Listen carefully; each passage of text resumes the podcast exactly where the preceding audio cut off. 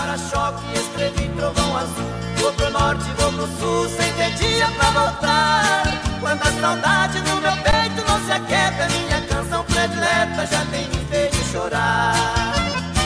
As andorinhas voltaram e eu também voltei. Gozar do velho Olá, eu sou Gustavo Nolasco e esse é o sexto episódio do podcast Cruzeiro é o Povo. Eu sou escritor, roteirista e jornalista e aqui sempre eu trago um pouco das inspirações que tenho para escrever histórias sobre a minha maior paixão, que é a torcida do Cruzeiro Esporte Clube. Geralmente elas surgem nas arquibancadas ou em roda de conversas ou resenhas. Mas desde que tivemos que nos isolar por conta da pandemia do coronavírus Covid-19, eu tive de reinventar esse meu jeito de consumir Cruzeiro. E um deles foi pela troca de histórias, que é onde eu peço que as pessoas me contem histórias relacionadas ao Cruzeiro.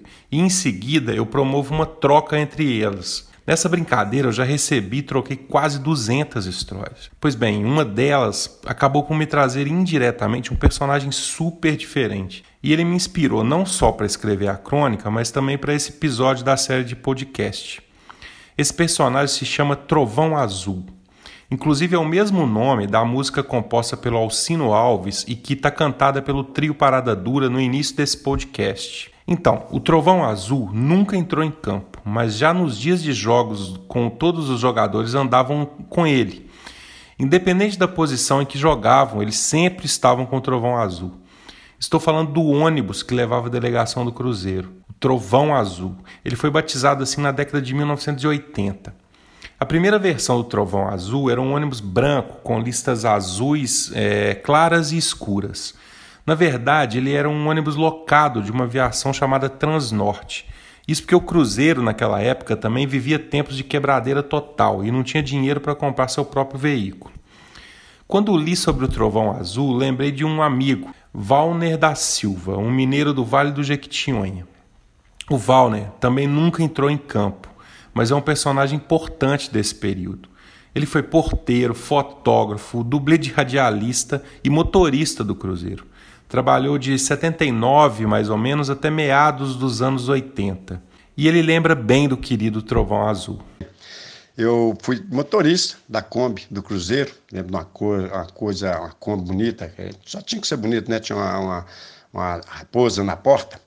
E eu levava o massagista, que se não me engano na época era o Guido, e o roupeiro, o José Pascoácio, e os malotes de roupa. A gente levava para o Mineirão para ir para ir ajeitar lá no vestiário as roupas dentro dos lugares, chuteiros e tudo, que esses meninos já trabalhavam dias antes, só ajeitando isso tudo lá na toca. E depois, é, no dia do jogo, eu ia cedo para a toca, eu não trabalhava, principalmente fim de semana, trabalhava de sábado e domingo, mas dia de jogo eu ia para a toca com essa Kombi, ficava com a Kombi, ia para lá, para poder levá-los. Então eu chegava cedinho lá na toca, ficava por lá, e enquanto eles arrumavam. Na hora de ir para o Mineirão, eu lembro que tinha um ônibus, acho que Trovão Azul, que levava os jogadores para o jogo. Só que esse eu não tinha muito contato pelo seguinte, eu ia cedo, ficava lá. Aí quando estava pronto, que dava para ir, a gente almoçava e já ia para o Mineirão. Quando o ônibus chegava, já não estava, já estava saindo às vezes, então não tinha muito contato com o pessoal do ônibus, não, mas lembro desse ônibus sim. E aí eu já ia pro Mineirão, tava lá. Aí quando o Onça chegar no Mineirão com os jogadores ali na entrada do Portão 2 e tudo, eu tava lá para baixo pro, vestiário ajudando o Geraldo e o Zé Pascoácio. Aí quando acabava de arrumar tudo, eles deixavam subir lá para as cadeiras lá que assistia o jogo de lá. E quando terminava o jogo, eu corria lá para baixo, ia para o vestiário ajudar juntar os malotes. Né? Aí tinha aquela polêmica toda, esperar os jogadores quando voltam do campo, entra no vestiário, tomar banho e tudo, e vão jogando as roupas lá. E aí Geraldo, mas José Pascoal ficava ali arrumando os malotes, eu ajudava, encher os malotes e tudo. Aí quando eu voltava para ir voltar para toca, o 11 já tinha voltado com eles, é um tipo por contato. Mas eu vou falar com você, era uma, é, é, é uma alegria boa você trabalhar onde você gosta, o que você faz, em um clube que você gosta, que é do seu coração, que é o Cruzeiro Esporte Clube, meu amigo. Essa história eu não esqueço nunca, viu? mas era um tempo onde existia proximidade entre jogadores e torcida. Era algo muito mais humano, meio simples e mais cheio de verdade. Num tempo em que as janelas do Trovão Azul podiam ser abertas. Não é como hoje, que o ônibus tem os vidros blindados, né? Na verdade, os jogadores faziam questão de abri-las para ter contato com a torcida. Quem conta isso é o Luiz Carlos Carvalho dos Reis. Ele, aos 25 anos, havia sido contratado pelo Cruzeiro em 1986. Poucos nós, de nós da torcida, o conhecíamos e ele, pela primeira vez, tinha a oportunidade de estar num gigante do tamanho do Cruzeiro. Eu estou falando do lateral direito Balu, que foi um dos grandes frequentadores do Trovão Azul. Quando cheguei no Cruzeiro, né, irmão? Eu estreiei tudo, né, mano? Tudo isso, né? Com todo respeito aos clubes que até então tinha jogado, mas o Cruzeiro foi assim, meu primeiro time de expressão, né? E quando nós fazíamos essas viagens, realmente era loucura, cara, loucura. E eu não estava acostumado com isso, eu me assustava. Nosso trovão azul, cara, que bacana, que tempos bons, cara. Eu lembro que a gente estava na toca, nos jogos do Mineirão, né? Nós íamos no Trovão, na minha época nós íamos pro Trovão só jogos no Mineirão. Ali da toca concentrada, quando o Trovão chegava, Careca já gritava, vambora, vambora, que chegou o trovão azul. E quando chegava o trovão azul no Mineirão, rapaz, que coisa bacana. O Adilson Batista também viveu essa época do primeiro trovão azul. Ele também chegou novo ao Cruzeiro, em 1989, tinha só 20 anos. Mas ele também lembra dos bastidores de como era o contato com a torcida nessa proximidade com o ônibus. É, no nosso querido Trovão Azul, e onde nós íamos pro, da Toca 1 para o Mineirão, onde encontrávamos o, o, torcedor, onde existiam as aglomerações. É, era um ônibus mais, é um ônibus mais modesto, né? Onde nós é, é, assinávamos é, o autógrafo para o torcedor, principalmente ali no portão, acho que era portão 2, né? Do lado ali direito, né? Da, da entrada principal do, do Mineirão. Esse tempo do Val, né, do Adilson e do Balu, que foi o meu primeiro grande ídolo, esse tempo acabou por ser tema de uma crônica minha, que foi baseada também numa história engraçada e surpreendente, contada por um amigo chamado Renato Gomes. Dei à crônica o nome de Ser Cruzeiro na Era das Lives e da Pandemia. Sou dos tempos dos caderninhos de autógrafos, onde cada página tinha um rabisco e ao lado, com minha letra de forma, o nome do autor da assinatura inelegível. Guardo do Ademir até hoje, jogado numa caixa de lembranças em meio às revistas placar, das quais recortava escudos para enfeitar os goleiros de caixa de fósforo do meu escrete de futebol de botão. Por passar a infância e adolescência numa cidade interiorana, longe do meu time amado, não entrei para o hall dos mais sortudos colecionadores de relíquias juntos aos velhos ídolos. Não guardo foto, camisa de jogos, entrada em campo de mão dada com os jogadores, ou tampouco visitas semanais à velha Toca da Raposa para assistir de perto os treinos. Nesse tempo de quarentena, lembrei-me do quanto a ausência dos jogos nos priva de construir também essas memórias afetivas. Arranca-nos o prazer de, de fazer parte dos espetáculos, onde as pelejas são apenas cenário para emoldurar os encontros entre os jogadores e nós torcedores. No fundo, futebol é a arte do estar junto. Nunca se limita aos 11 contra 11. Ao lado dos títulos, as histórias construídas pelos torcedores com seus ídolos é o ápice dessa aventura de amar o esporte das multidões. Talvez por isso, hoje, em tempos de isolamento, as lives têm suprido, de certa forma, essa abstinência. Tenho conduzido várias delas a convite do Cruzeiro e da Cruzeiro Esporte Tour.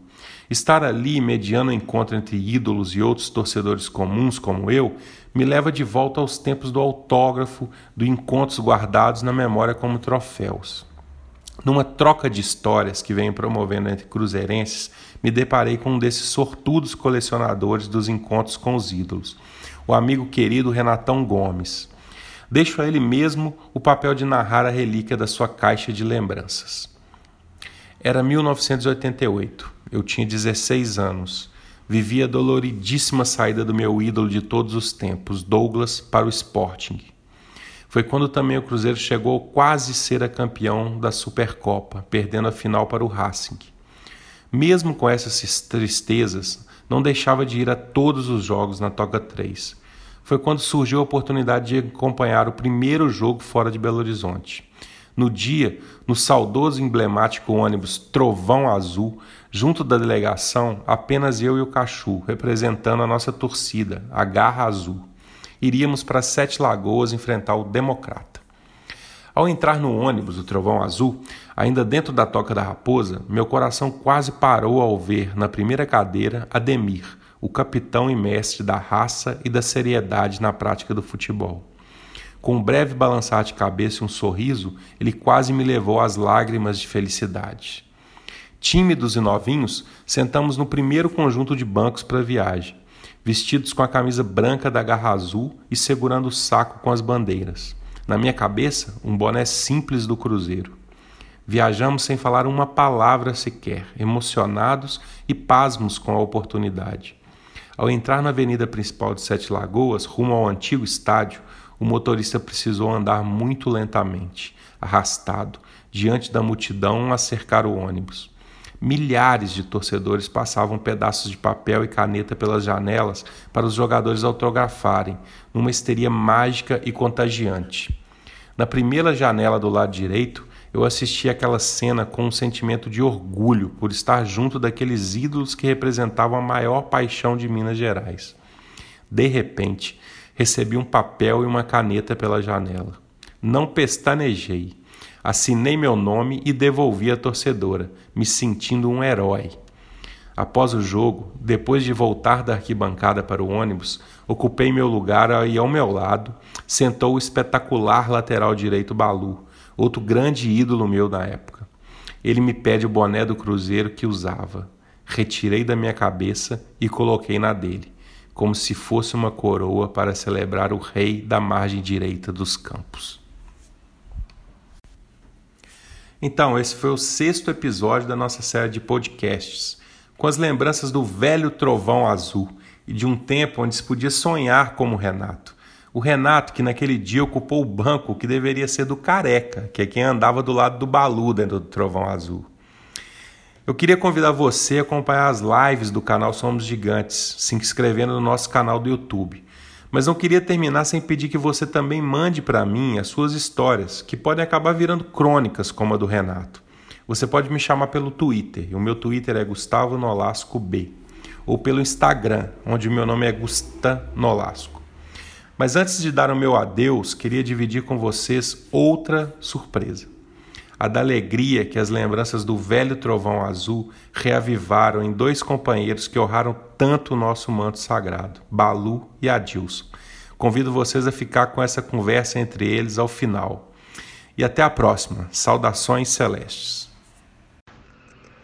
Eu sentava muito com o Marcinho, né, um ponto esquerda, aí o Daniel, que era menino, eu era jovem também, né, o Paulão, é, o Paulo César, às vezes. Então a gente não tinha os, os, o Edson, o Ademir, o Balu, o Gilson Jader, o pessoal mais velho, né, que tinha os bancos deles, né, e nós era mais, mais meninos, né, então a gente sentava ou lá atrás, fazendo, o Balu gostava de uma batucada, era, era, era divertido. Pô, mas que legal, era isso mesmo, cara. Ah, mano, eu vou falar pra tu. Eu gostava mesmo, gostava não, eu gosto. Aí ia lá pro fundão e vinha todo mundo na minha, entendeu, irmão? Pô, fazia um samba dentro do ano, fazia um samba na concentração. Daqui a pouco compramos um instrumento e fizemos um, um grupo de samba na concentração, a gente ficava tocando até tarde. Oh, meu Deus do céu. Época boa, maravilhosa, irmão, maravilhosa. Nós éramos assim, mais família, né, cara? Era muito bacana, cara, muito bacana. Adilson Batista falou tudo aí.